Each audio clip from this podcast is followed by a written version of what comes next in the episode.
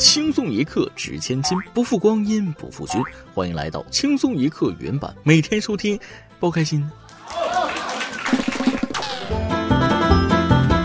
周末啊，出去逛街，看到一个路边摊盲人算命。本来呢，我也是闲着无聊，就让大师给我算算姻缘。在小马扎上坐稳之后，大师让我伸出左手，说要看看我的感情线。刚把我的小胖手伸出来，大师很惊讶的表示：“哎呀，小伙子，你这手掌很大呀，不好，恐怕你要孤孤单单一辈子了。”我一听就慌了，急忙就问这个算命先生：“哎，为什么我的手掌大却要单身呢？”只见大师捻了捻山羊胡，慢条斯理的说：“难道你就没听说过越长大越孤单吗？”哦，不是，手掌的大也是我的错吗？各位听众网友，大家好，欢迎收听轻松一刻原版，我是遭遇盲人大师看手相被忽悠的一愣一愣的主持人大波。记得上次被骗的时候，还是上一次。经过这么多次的忽悠，我悟出了一个真理啊：不缺钱的人往往最容易借到钱，不缺爱的人往往最容易遇到爱人。那是因为不缺钱的人那不需要借钱，不缺爱的人身边都是爱他的人，可不就不缺爱吗？作为北漂的一员，曾经梦想鲜衣怒马、衣锦还乡，结果一组数据直接给我打回现实了。数据显示，二零二零年北京人均存款达到了十九点六万元，接近二十万元大关。上海以十四点八万元位居第二，杭州以十一点九万元位居第三。南方城市的人均存款较少，有八个城市人均存款低于七万元，全部来自南方地区。刚来北京的时候，我距离这个存款是只差二十万了。工作这么多年之后，我距离这个存款数已经达到五十万了。人均二十万，就是说北京三口之家就要有六十万存款，再生个二胎就有八十万存款。果然人多力量大呀！不出意外，有人又被平均了。老王有房一千万，九个邻居穷光蛋，平均起来算一算，那个个都是王百万。有粉丝问我了。大波，你诚实说，一年你能挣多少钱？我就说了，嗯，四五十万吧。他就问了，你诚实了吗？我就说了，嗯，绝对诚实了，乘以十。人均这事儿啊，跟我们有啥关系呢？不必大惊小怪，自己的日子过得好与坏，只有自己知道。人生在世，苦与累，你总得选一样。想不吃苦，就得多挨累啊；想不挨累，就得多吃苦，不能什么好事都摊你头上。如果你说谁谁谁出生在好家庭了，人家一生下来啥都不用操心了，兴许人家也有自己的烦恼，只是你不知道而已，对不对？说完了人均存款，咱们再来说说民生问题，这可不是普通的民生，真就是民众的生育问题。近日发布的《中国统计年鉴二零二一》显示，二零二零年全国人口出生率为千分之八点五二，首次跌破千分之十，创下了一九七八年来的新低。同期全国人口自然增长率仅为千分之一点五，同样创下一九七八年以来的历史新低。根据年鉴，二零二零年相比二零一九年，全国人口净增二百零四万人，而前一年增量还高达四百六十七万，二零一八年增加了五百三十万人。生与不生，其实真的不算什么问题，都是个人选择的结果。俗话说得好，儿孙自有儿孙福，不生儿孙我享福。对于生孩子这件事儿，仁者见仁，智者见智吧。生有生的好，不生也有不生的好。对于个人来说，无论哪方面都说得通。但过低的生育率对于一个社会、一个国家来说，客观的讲，的确不是一个好现象。老龄化社会让整个社会经济丧失活力，年轻人同样也会因为奉养老人、照顾小孩面对更多的困难，这都是很现实的问题。但以人为本的社会，解决问题的根源，最终还是要回到人的身上。成年人做选择，还是要三思而后行，要对自己的行为负责哦。想想当年有人开玩笑说了吃不起榨菜，现在看看，的确是吃不起了。近日，涪陵榨菜发布公告，对部分产品出厂价格进行调整。在大家感慨吃不起榨菜的同时，乌江牌榨菜的一款礼盒也引发热议。九百克的榨菜放在某种高档木材礼盒中，最高被卖至一千五百二十一元，被网友戏称为“天价榨菜”。好家伙，你这榨菜菜帮子是金子做的，还是菜心子是金子做的？怎么这么贵呢？关键是保熟吗？知道的是榨菜，不知道的光看价格，我以为是炸弹呢。一千五百二十一元一盒榨菜，包装盒一千五百二十是吧？我看你这不是榨菜盒子，这是原汁原味的韭菜盒子，收割韭菜呢，属于是。这得啥饭才能配得了这种榨菜啊？不整顿红烧肉盖饭，那完全追不上这盒榨菜的档次。再这么下去，估计就要出天然水晶瓶装的老干妈了啊！低调而不失奢华，总之智商税呀，谁买谁懂。榨菜是用来吃的，不是用来炒的。希望商家能搞清楚自己的定位，对自己的定位不准确，就很容易自大呀。所以在感情关系中，搞清楚自己的定位非常重要。定位不准确，就是在玩火。十月十九号七点三十一分，内蒙古阿旗公安局接到群众报警，天山镇南市场十字路口附近有一辆轿车着火，多部门救援力量立即到达现场，开展勘查处置工作。经初查，车内一男一女因情感纠纷发生争执，男子在车内点燃易燃物，导致着火，致使二人不同程度烧伤。目前二人正在医院接受治疗，均无生命危险，案件正在进一步侦办中。男女搭配，少者不累。我们还能说什么呢？尊重祝福，白头偕老吧。换个角度想想，说不定是有钱人玩的游戏呢。古有周幽王烽火戏诸侯，只为博得褒姒一笑啊。现在有小伙子点火烧车，只为警察局里走一遭。哎，就是玩。谈恋爱处对象，吵架再平常不过，为什么两个人就不能冷静一下，面对面的赤裸，不是那个坦诚相见呢？有什么话就直接说，不要故弄玄虚，让人捉摸不透，最后被说破看破，难堪的反而是自己。近日，北京顺义一位六旬老人在院中种植罂粟，被无人机发现，他狡辩称种植的是生菜。对此，民警表示不信啊，进而对其屋内进行搜查，在其屋内起获罂粟果实四百七十五个及一瓶用罂粟泡制的白酒。高某因犯非法持有毒品原植物种子罪，被判处拘役五个月，处罚金两千元。真是人有多大胆，地有多大产啊！活了二十几年，第一次见有人扯这么拙劣的谎言。你家生菜长这样啊？你是觉得自己编瞎话技能高超，还是觉得警察叔叔好骗？总之这玩意儿可不轻重，见机举报。下面要说的这件事不属于故弄玄虚，而是直接撕破脸了。近日，湖南长沙康先生到自助餐厅消费时，遭到了工作人员的拒绝。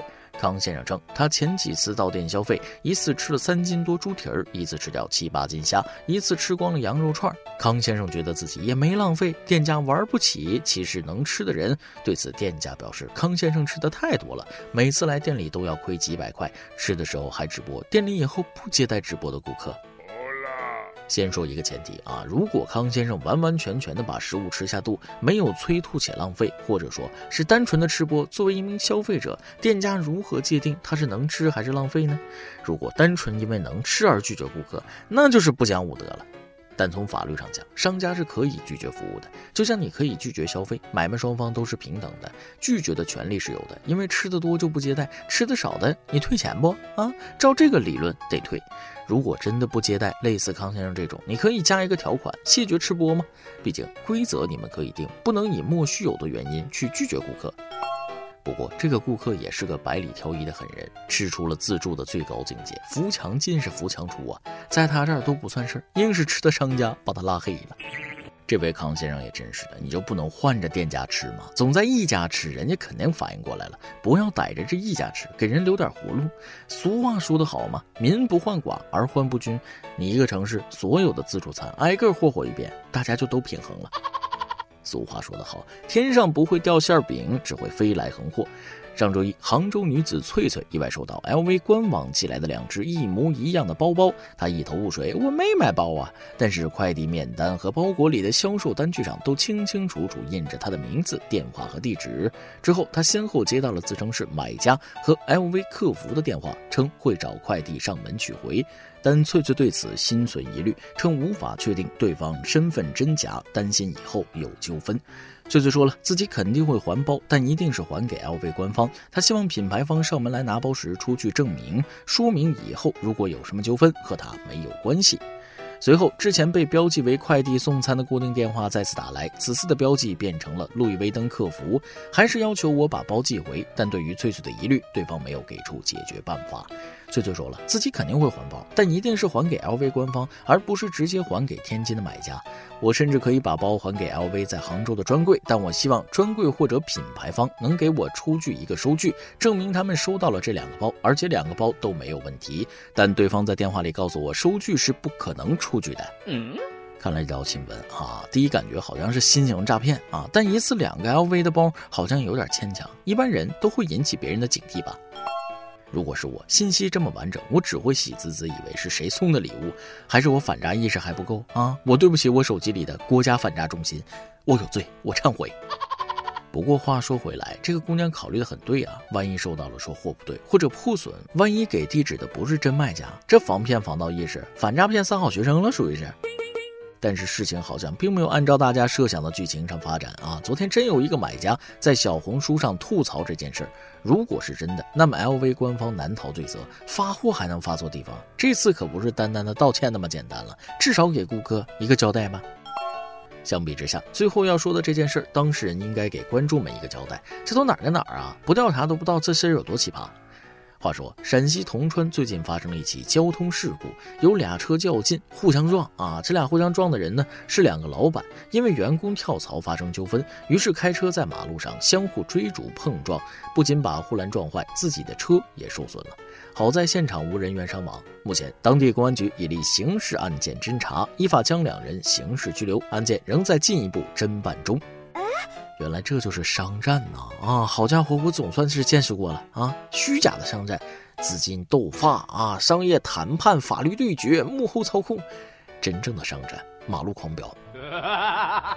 你这一辈子有没有老板为你拼过命？员工能做到这份上也是值了。哇哦！中国近代四大画家，你们知道是谁吗？齐白石画虾，徐悲鸿画马，张大千画虎，你老板画饼。不过一般情况下，只有老板费员工，没想到还有员工费老板的。如果你能遇到一个为你这么拼的老板，不要错过，因为有的人一旦错过，就真的是过去了。好了，今天的新闻就先到这里，下面是咱们的段子时间。再来记一段，给大家猜个谜语啊！世界上最有钱的人是谁？答案是奥特曼，因为所有取款机上都印着他名字的缩写 ATM。派出所边上开了个烟酒店，所里有个辅警，经常来买烟，我也总去，一来二去就熟了。有次和他聊天，哎，你们辅警算编制里的吗？他摇了摇头，啊，不算编制里的。不过你别看我不是编制里的，有条大街还是以我的名字命名的。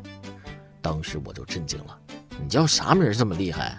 他微微一笑说，我姓王，王府井大街吗？昨天去地铁站厕所方便，刚开始退裤子掉了一个五毛的硬币，哎，我小小的心疼了一下，没办法继续退裤子啊，咣当又掉了个一块的，我是悲痛欲绝。然后后面的坑来了一句：“你当这是许愿池啊？” 一首歌的时间，网易云音乐用户墨镜念想点一首歌。突然不知道该怎么说了，我也不是一个很善于言辞的人，可能每次跟我打电话都会觉得有点枯燥。我说的那样，其实都是我心里话。当我那天看到你在睡梦中哭泣，然后惊醒，那一瞬间，觉得我的心都跟着碎了。你的笑容是那样的温馨，每次看到，感觉心都是暖的。我一直在尝试着融入你的生活，想帮你抚平过去对你的影响，可是你好像还是有一点抗拒。我知道那是以前的经历跟成长环境造成的困扰，我能理解，我会慢慢等带着，陪着你，等你走出来的那一天。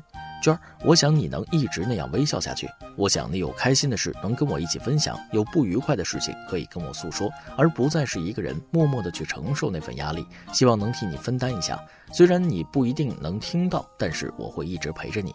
娟儿，你的笑容一直是我追求的方向。你要知道，你不是一个人，你要知道还有一个远方的人在守候着你。还要谢谢群里的小伙伴们，在我迷茫的时候开导着我，有你们真的很开心。祝轻松一刻全体工作人员、群里的小伙伴们，还有我深深思念着的娟儿，身体健康，睡眠良好，财富自由。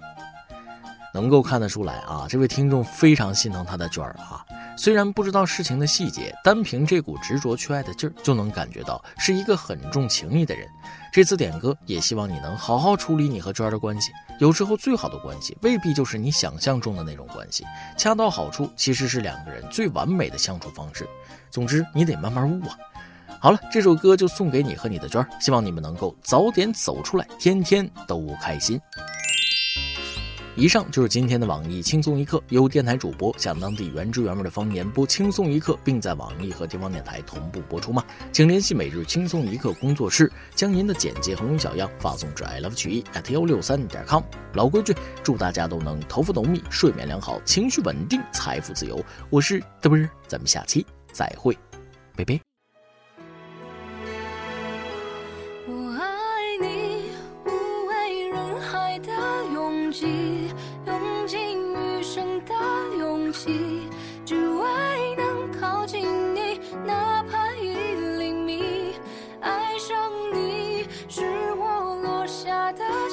起，不惧岁月的更替，